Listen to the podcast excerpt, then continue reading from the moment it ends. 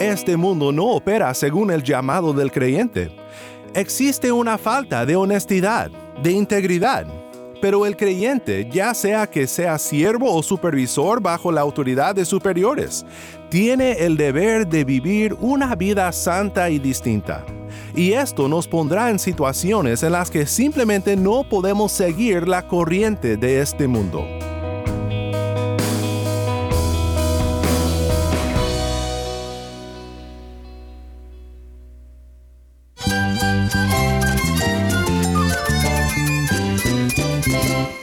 Cristo es la esperanza. Cristo es mi Señor y mi Salvador. Cristo ha transformado mi vida. Cristo es la viña. Separado de Él, nada puedes hacer. Cristo es el camino, la verdad y la vida. Jesús es mi todo. El único descanso, la única paz verdadera es con Jesucristo.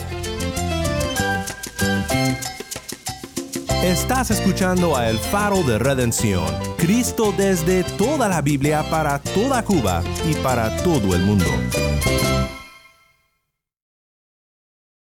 Hola, soy el pastor Daniel Warren. Gracias por acompañarme aquí en El Faro. Hoy terminaremos nuestra segunda semana en una serie titulada La verdadera gracia de Dios, estudiando juntos la primera carta del apóstol Pedro. Espero que como yo hayas estado disfrutando de este estudio en una carta tan relevante en nuestra propia experiencia de sufrimiento en este mundo. En el pasaje que estudiaremos el día de hoy, Pedro comienza a definir nuestro propósito en este mundo, y comienza en un lugar muy inesperado. ¿Cómo debe un siervo, un esclavo, responder a la injusticia, motivado por la gracia de Dios en Cristo Jesús. Si tienes una Biblia, busca 1 de Pedro 2, 18 al 25 y quédate en sintonía. Si estás escuchando en el podcast, te quiero pedir un favor. Si este programa es de bendición para tu vida, ve a Apple iTunes y déjanos 5 estrellas y una reseña. Esto ayuda para que muchos más encuentren el podcast, para escuchar el mensaje de Cristo y la voz de su pueblo en Cuba. Y si deseas contribuir a las necesidades de este ministerio apoyado por el oyente, visita nuestra página web elfaroderedención.org diagonal donar. elfaroderedención.org diagonal donar. Gracias y que Dios te bendiga. ¿Hasta cuándo, oh Señor, me olvidarás para siempre? ¿Hasta cuándo esconderás de mí tu rostro? ¿Hasta cuándo he de tomar consejo en mi alma, teniendo pesar en mi corazón todo el día? ¿Hasta cuándo mi enemigo se enaltecerá sobre mí? Para el director del coro, un salmo de David. Así comienza el Salmo 13, y algo que me gusta de los salmos es que son más honestos que el repertorio de los coros y las canciones que muchas veces solemos cantar como pueblo de Dios hoy en día.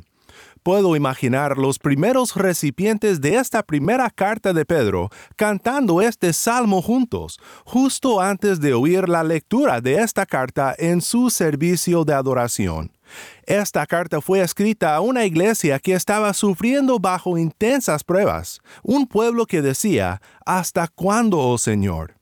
En el pasaje que estudiaremos hoy, Pedro se mueve de su exposición de nuestra identidad en Cristo a nuestro deber en este mundo. Para repasar un poco quiénes somos en Cristo según 1 de Pedro 1 y 2, quiero escuchar contigo un repaso de lo que Pedro nos ha dicho hasta ahora.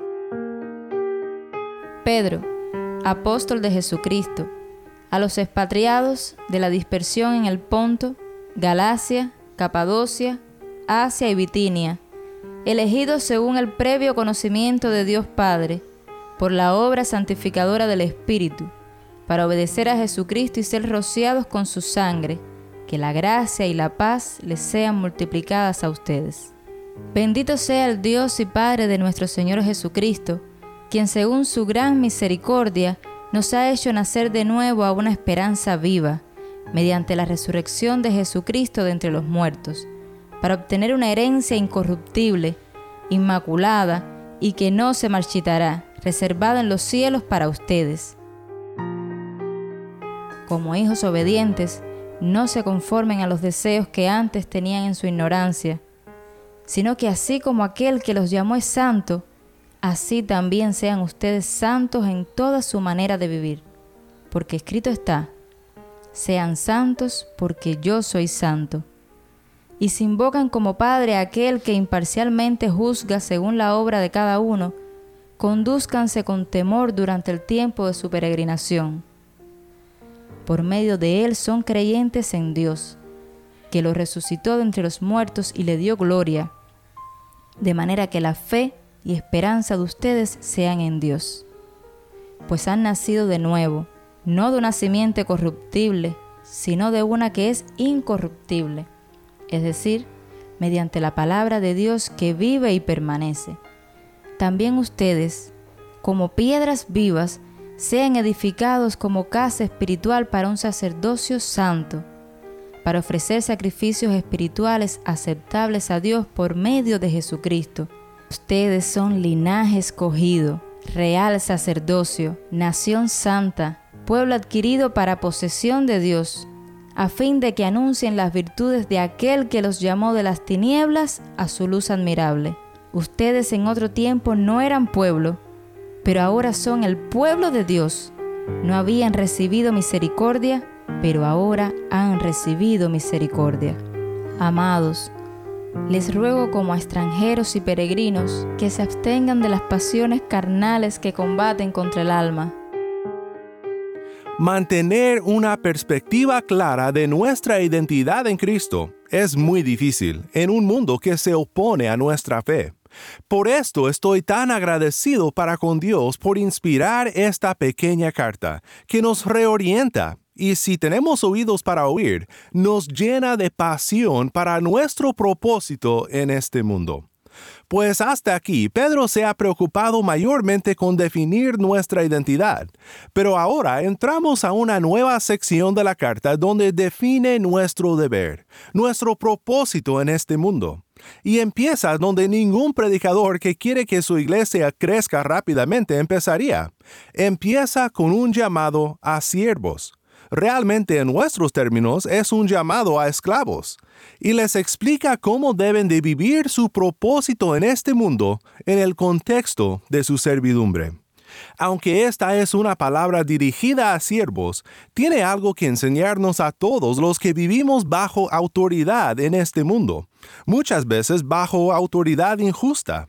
Esto es lo que aprendemos de 1 de Pedro 2, 18 al 25.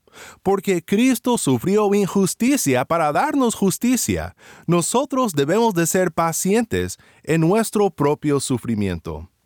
Escuchemos juntos ahora la lectura de nuestro pasaje de hoy.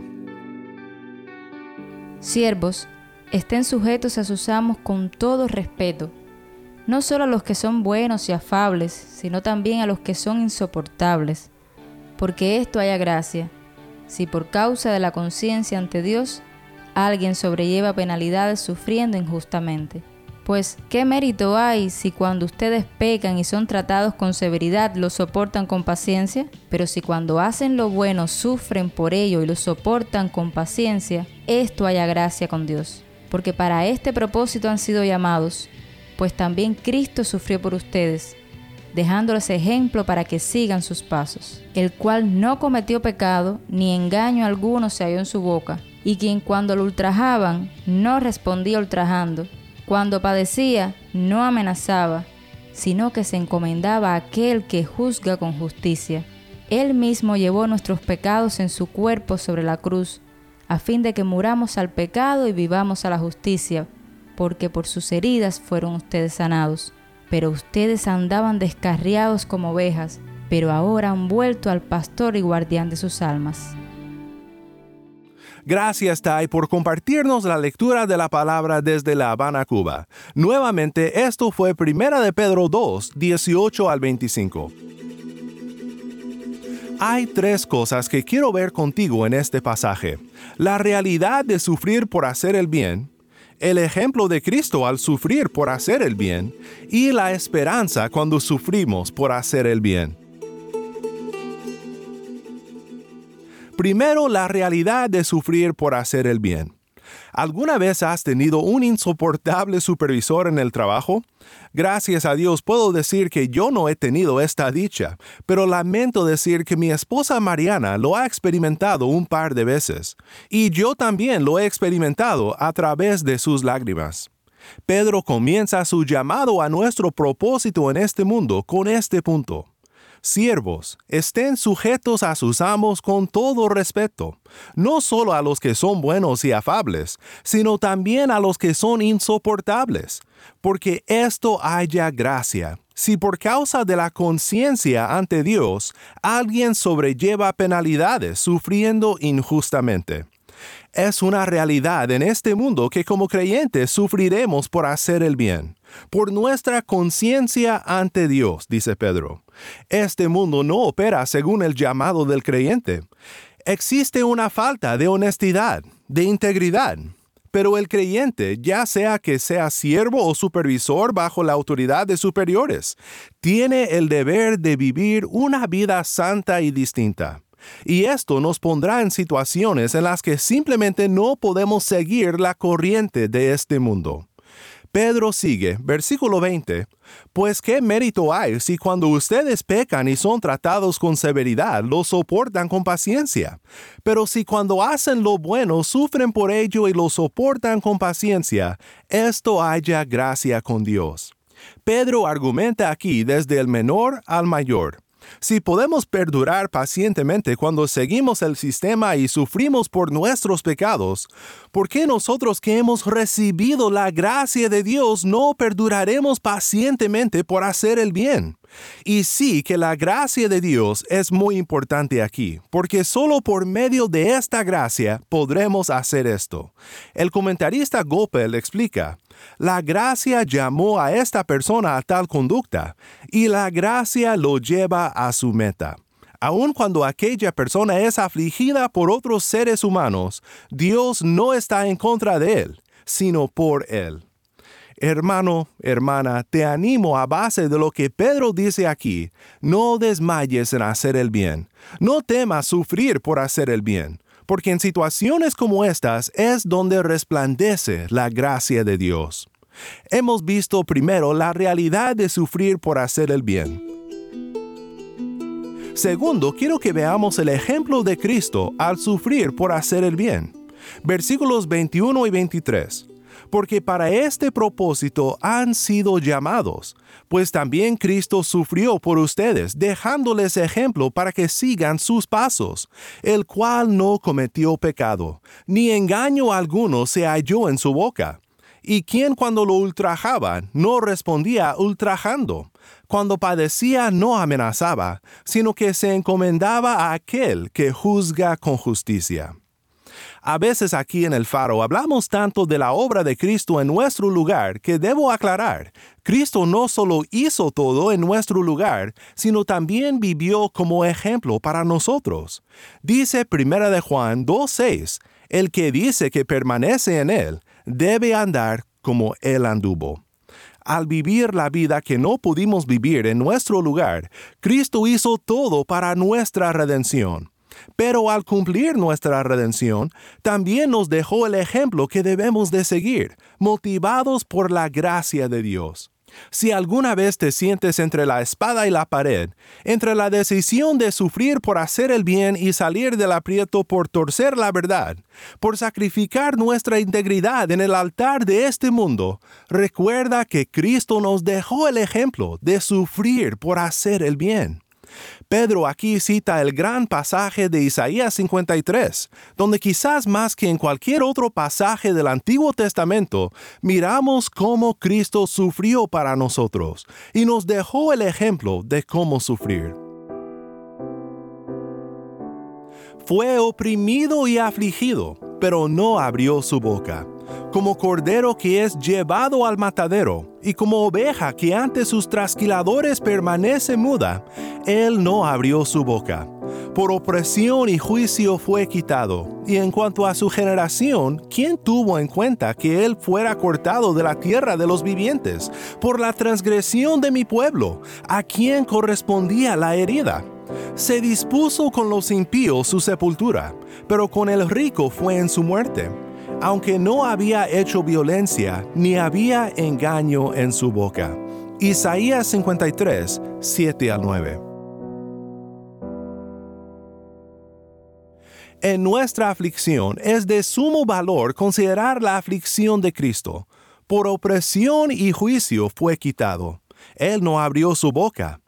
Este es el refrán de Isaías 53, y Pedro nos lo recuerda en nuestro sufrimiento, quien cuando lo ultrajaban no respondía ultrajando. ¿Podemos seguir este ejemplo de Cristo? Por su gracia, Sí, lo podemos hacer. Podemos cerrar la boca frente a la opresión. Podemos ser ultrajados y no responder ultrajando, pero solo por su gracia y solo en gratitud por la gracia que hemos recibido en Él. Pedro nos explica aquí entonces la realidad de sufrir por hacer el bien y el ejemplo de Cristo al sufrir por hacer el bien. En tercer lugar, vemos la esperanza cuando sufrimos por hacer el bien. Regresemos a 1 de Pedro 2:24 en adelante. Él mismo llevó nuestros pecados en su cuerpo sobre la cruz, a fin de que muramos al pecado y vivamos a la justicia, porque por sus heridas fueron ustedes sanados pues ustedes andaban descarriados como ovejas, pero ahora han vuelto al pastor y guardián de sus almas. El sufrimiento de Cristo nos da esperanza cuando sufrimos por hacer el bien, porque Él sufrió injustamente por nuestros pecados. Aquí llegamos a la profunda conexión entre nuestro sufrimiento, el sufrimiento de Cristo y nuestra redención. Regresando a Isaías 53, leemos lo siguiente. Ciertamente Él llevó nuestras enfermedades y cargó con nuestros dolores. Con todo, nosotros lo tuvimos por azotado, por herido de Dios y afligido. Pero Él fue herido por nuestras transgresiones, molido por nuestras iniquidades. El castigo por nuestra paz cayó sobre Él, y por sus heridas hemos sido sanados.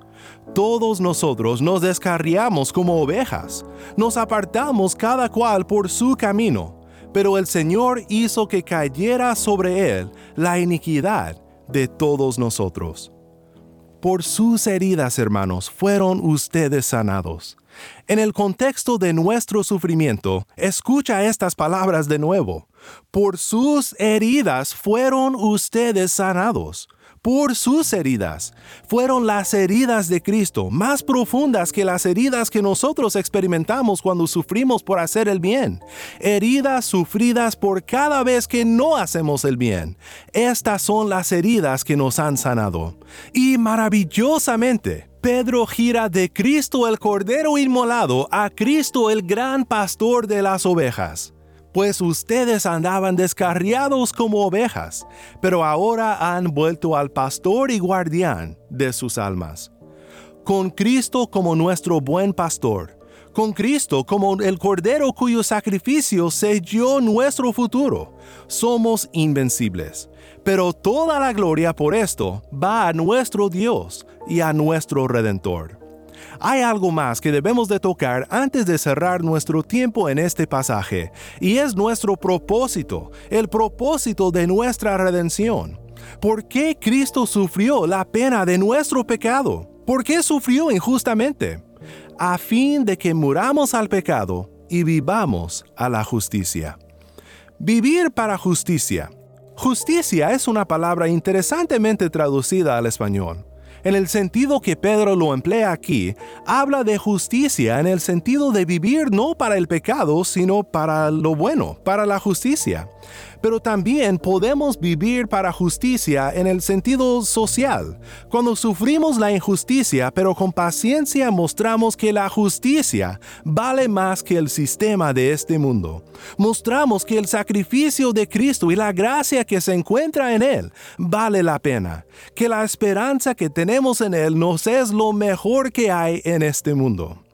Porque Cristo sufrió injusticia para darnos su justicia, nosotros debemos de ser pacientes en nuestro propio sufrimiento, y el hacerlo celebra su sacrificio en nuestro lugar y su gracia para con nosotros.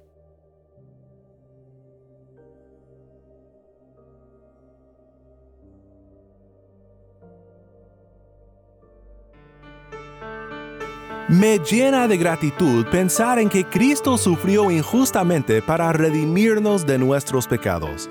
Esto nos debe de llenar de valor cuando nosotros enfrentamos injusticia en este mundo. Es fácil clamar por justicia, pero el ejemplo de Cristo nos recuerda que el silencio de su pueblo cuando sufre habla intensamente. Debemos de seguir su ejemplo y de encomendarnos a aquel que juzga el mundo con justicia. Antes de terminar en oración, te quiero animar a que si estás en sintonía fuera de Cuba, te unas a nosotros financieramente para seguir resplandeciendo la luz de Cristo desde toda la Biblia. Para hacer tu donativo, visita nuestra página web elfaroderedención.org diagonal donar elfaroderedención.org diagonal donar. Oremos juntos para terminar. Padre Celestial, gracias por tu gracia.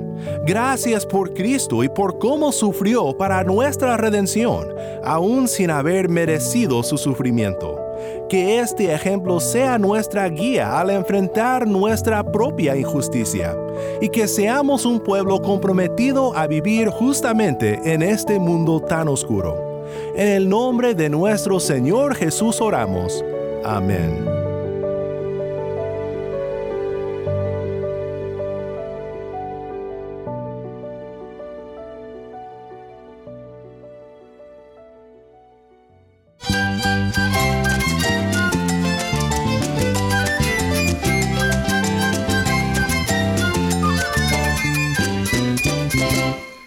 Nombre es Daniel Warren. Te invito a que me acompañes la próxima semana cuando, como siempre, anunciaremos la gracia de Cristo desde toda la Biblia para toda Cuba y para todo el mundo, aquí en tu programa de bendición, El Faro de Redención.